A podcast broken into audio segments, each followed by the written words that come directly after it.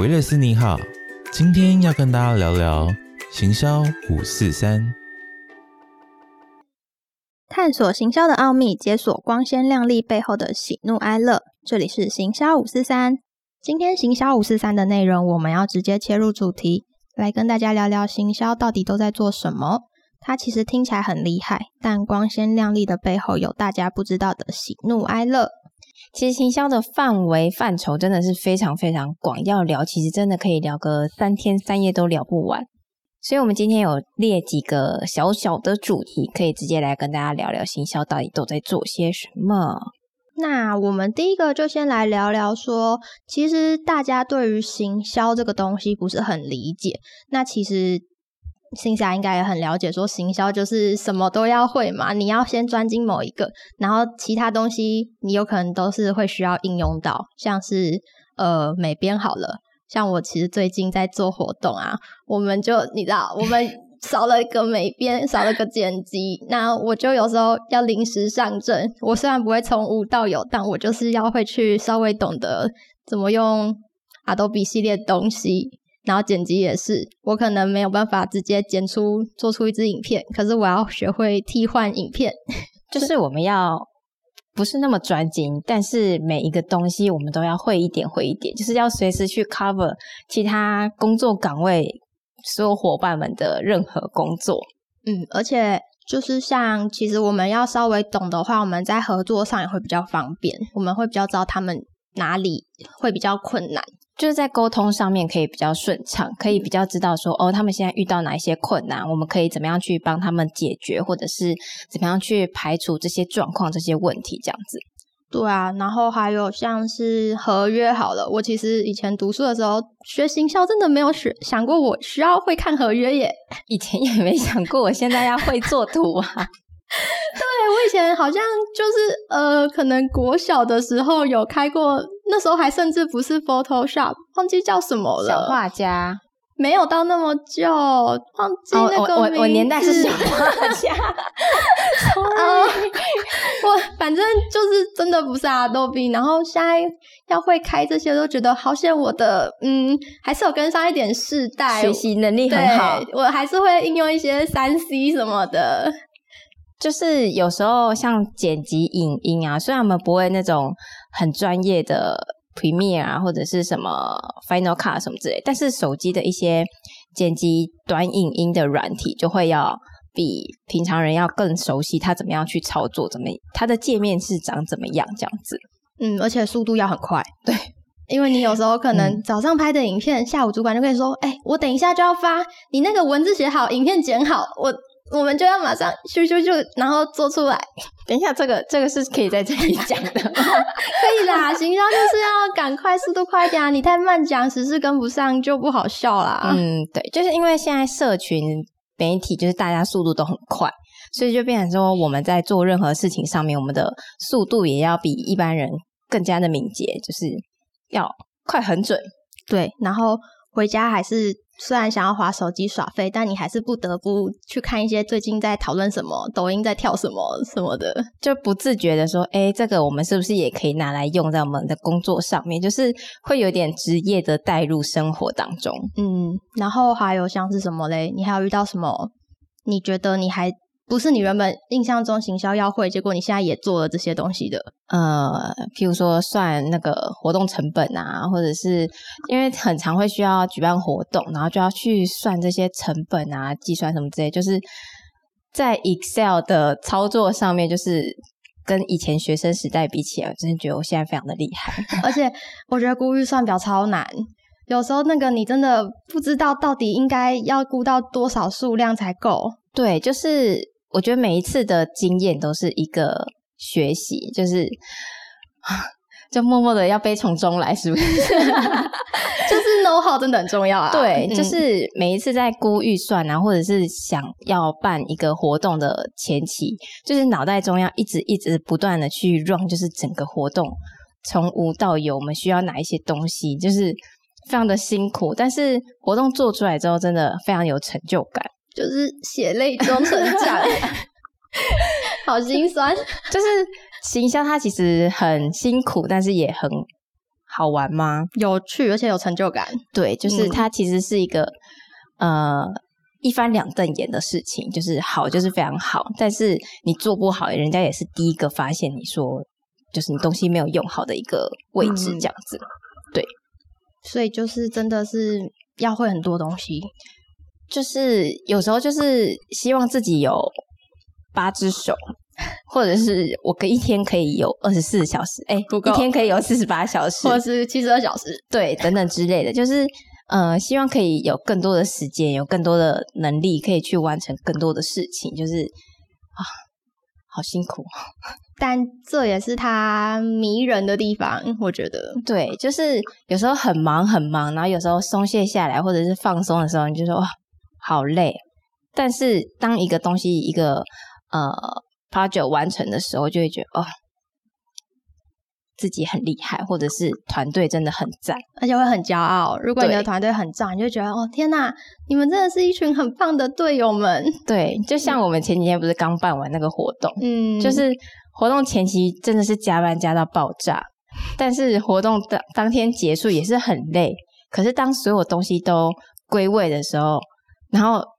主管来摸头的时候，就会觉得哦，我们真的很棒。对，而且会觉得好开心哦，被肯定了。对，就是、嗯我觉得人家对我们的一个肯定，我觉得都是我们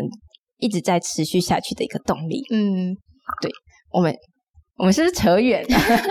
好啦。然后，但其实说到这些，其实行销自己本身的工作，也不是像大家想象中的，可能我们学生时期有些人没有，或是甚至他没有读过行销，他们听到说，哎，你在做行销，他可能就觉得哦，就卖东西。哦，对，他就觉得你只是要负责卖东西，但其实行销后面真的很多事情。嗯，对，像是其实我以前也不是学行销，我是学日文的。嗯然后呃，是进入社会之后，就是真的是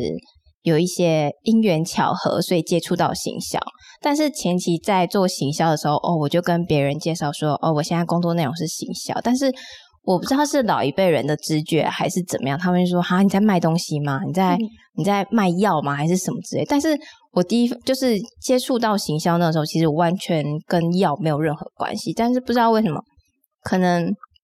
就是直觉思考就会觉得说你在卖东西。因为行销好像很容易跟业务被混在一起，嗯或是误会。对嗯，但是其实我觉得还是差蛮多的。就是它其实有非常大的关联，但是分工内容来说，真的非常的不一样。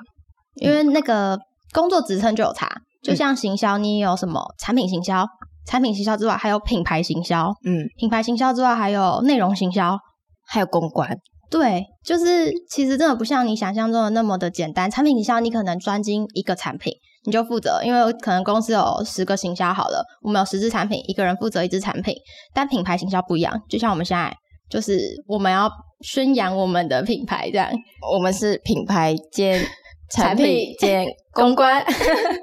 对，然后公关又是要跟各个厂商联系啊，然后包含活动策划，我们又要结合活动企划。然后活动企划之外，因为品牌行销其实又很广，品牌行销又有什么广告发想，嗯。然后要跟有时候我们可能不用想，但我们要跟我们的厂商一起讨论。嗯，那甚至如果要想的话，还要跟自己的剪辑讨论，我们想要怎么拍，然后脚本怎么写，甚至我们还要可能要会写脚本，就是包山包海的一个对工，作，然后可能还要录镜，还要来录 podcast，对，还要负呃用我们的声音出现这样子，就是露脸、露声音、露，露什么？好像也没什么可以露。但是就真的是蛮蛮累的，然后所以其实我常常回家，我也没有跟我家人解释太多，说认真讲真的要讲太久了，他们都会说你干嘛每天都看起来这么累？我就说因为我其实要做很多事情啊，但他们不知道，他们就真的觉得、啊不就行销，不就是上班，不就是工作？对。对，但是行销，我应该可以算是体力结合智力结合耐性的一个工作吧。对我们真的嗯是要身心灵非常的健全，下班后要懂得去吃吃喝喝，对唱唱歌，就是要懂得去找到生活跟工作之间的平衡点，也要懂得去宣泄自己的压力。嗯，因为像其实有时候工作压力真的太大，我真的会下班就不想讲话，或者是其实心情就是会闷在那边。但是有时候真的是有时候真的是一念之间，或者是睡觉起来就会觉得，哎、其实也没什么，就是要懂得去释放自己的不开心，或者是或者是压力要怎么样去解决。有时候可能吃个美食，或者是唱个歌、喝个酒，或者是睡一个好好的觉。睡觉，我真的是讲到睡觉，我假日就真的只想睡到自然醒。我也是，但是醒来好像又会不小心的划一下手机，再看一下最近又发生什么事情，因为我可能睡一个觉就发生了好多事情，然后隔天不一样，对，隔天就有新的时事要跟上，新的贴文方向要想，然后行销平常还要结合季节，季节是一定要的节庆，对，先节庆，先季节，然后哪一天。哪个艺人又宣布结婚了？宣布了什么很厉害的嗯求婚词？那可能又变成一个行销的时事梗，对啊，或者是哪一个哪一个媒体哪一个小编又蹦出了一个什么新的东西，我们也都要随时的去跟上。嗯嗯，就是真的是跟时间赛跑，一直在跑。对，没错，就是其实也不只是要跟社群，要跟得上社群的实施议题。其实每个工作它其实都有时间的压力存在，所以其实行销工作内容，其实因为我们都是冲在最前面，嗯，我们是第一线的人员，所以我们要去掌控所有的活动流程啊，或者是我们的所有行销专案的时程等等。因为其实我们算是。在专案当中，当中我们算是一个 leader，所有人都要听我们的指令来去执行他们的工作内容什么之类的，所以在时间掌握上面，其实呃我们要抓的非常的紧，嗯，而且还有一点是应变能力，随机应变能力很重要，对，不管是我遇到活动突然发生什么很紧急的状况，我要有办法自己去独立处理，然后或者是我不能就一阵慌乱。然后随便在那边跟人说你去干嘛？你去干嘛？这样真的会完蛋。对，就是要 handle 住所有所有人的工作，每个人的状况进行到哪里，那脑袋就要就要转动的非常的快，就是要马上去想出应变的措施，或者是啊，那发生了这个状况，要怎么样去补救？怎么样才能把事情做到最圆满？就是你刚刚说的应变能力要非常的好。嗯，而且我觉得还有什么能力呢？沟通能力，因为我们跟厂商，像我们有时候就会，你有没有遇到那种，你觉得你讲的是 A，但厂商他听到的是 B，有，结果最后在活动的最后一刻才发现，哎，怎么跟我想的不一样？对，就是其实有时候也算是我们在跟厂商沟通的时候，要不断的去 double check 他是不是。有听懂我们的意思，就是我觉得这也会是，就是算是一个不自觉的习惯，就会去，就是我在跟同事在聊天或者是在交代工作的时时候，我就会不自觉的一直说，这样你有听懂吗？嗯，这样你知道我在说什么吗？就是就是会担心害怕说我自己是不是没有表达的好，或者是你真的有懂我的意思吗？就是会不断的去确认，有时候。我就想说，我会不会造成别人的压力？就是就是你想关心他，但你怕过度关心。对，嗯，就是那个那叫什么平衡点，好像要拿捏。对，就是要去抓好每个人的那叫什么应对进退吗？算是这样用吗？应该是说，就是你要先熟悉那个人他的个性是怎么样，你才知道怎么去。跟他相处，对，嗯，就是要去懂得每个人的个性啊，那他的行事风格怎么样？就是怎么样才可以在最轻松的方式下一起共事？对对对，对而且有些人可能比较能够接受开玩笑。嗯，然后有些人可能听不懂你的开玩笑，你讲到最后可能什么离职原因写出来，离职原因，同事我被同事欺负，在那边言语霸凌，就是有时候那个每个人的尺度好像都要稍微去拿捏一下，对啊，就是找一些三观比较合的更好相处吧，应该只能这样说。但有时候有一些雷队友也不是我们能挑选的。就是我们就是靠一些很棒的伙伴 拉我们一起，对，让我们心情好一点，然后觉得好像我还有你们，至少占的是大多数这样。嗯，因为行销它其实算是一个团队的工作嘛？就是行销很难一很需要个人工，对，很难一个个人会去做，对，所以其实团队的那个凝结力其实也非常的重要。嗯嗯，就是感情也是要好啦，对，然后而且要真的知道真的感情有好，因为我哎，这个就真的是要懂得了解人家在想什么。我觉得行销除了刚刚讲的行销要会行销之外，还要会什么？你可能读人心，对你要会读他们的心，因为你有时候问也不一定问出真正的。然后你要让同事之间合作起来都轻松，也是要去拿捏，要去抓。就好了，就是我们就是要通天遁地，对，真的要什么都会，因为嗯有时候像我可能在负责活动的时候，像我这次活动，我就跟了一个同事说很抱歉，我可能 紧张或者是觉得要赶快把活动办好，我可能当下就会比较没有耐心，然后语气可能就不会这么好。嗯，然后可是结束之后，我就会想说，奇怪，我刚刚是不是对他有点太凶了？但是我当下其实又有压抑住，嗯，然后我就会觉得，呃，可是我好像只能努力的改，但是我好像一定会这样，因为你知道当下就是你想把事情弄好，但你可能不能接受一直被太多的杂事这样打扰，嗯，对啊，然后你就会想说，那我到底应该要怎么去抓跟同事之间的相处方式，才不会让他觉得我其实这样不好。所以我就是尽量在工作上让大家觉得相处起来是愉快的。嗯嗯，嗯，其实这也蛮重要，沟通对于行销来说也是一个非常重大的课题。真的对才会做事顺利。嗯，嗯，那回到行销的议题来说好了，其实行销我们在刚刚是提到说要跟时间赛跑，就是我们要知道非常多的新资讯息等等。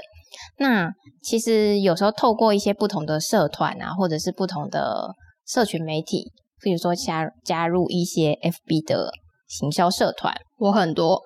我我好像没有你那么多，我就是，可是我也没有到一直看，但是因为你有加入，它就会在你打开 FB 的时候出现在首页，像是那些比较人比较多的人的什么灵感互助啊，嗯或者是什么比较知名的社群动之类的，嗯那个每周更新，我有时候就是靠那个恶补，就是我可能真的。那阵子可能太累，回家就只想耍废，或者是我那阵子就是想逃避所有事情，嗯我就回家就开始打游戏。打游戏的时候我就不会看那些东西，我就会靠这些恶补说到底发生了什么事，嗯其实很方便。对，嗯，因为有时候在那种行销行销互助的社团里面，大家都会有什么发生什么新的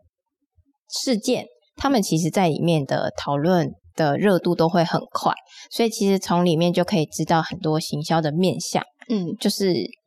有时候也会推荐给身边的朋友，就说你想知道什么事，你就加入这些社群啊，或者是是你就可以关注哪一个主要的呃社群的那叫什么啊？KOL，或者是主要的一些领袖，嗯，对，就是可以从他们身上就可以很快速的知道现在这呃行销界发生什么样发生什么样的重大事件这样子。而且那个里面其实不单是好的可以参考，他也会分享坏的，对他们会讨论，嗯，就是可能哪个品牌他们这阵子不小心乱用了什么议题，有一些比较不容易不好触碰的议题，然后用错就会被人家讲，那你也可以去检讨说，然后以后提醒自己要注意，不要犯这种错误，嗯，因为有些错误其实你没想那么多。但是被大家放大来看，它就变得很严重。对，你知道这种东西就是行销，就是可以让你的品牌一夜之间爆红。可是它的爆红有两种，一种是好的爆红，一种就是突然被骂爆。嗯，那真的很可怕。就是爆红，它其实就要看你要怎么红，你是要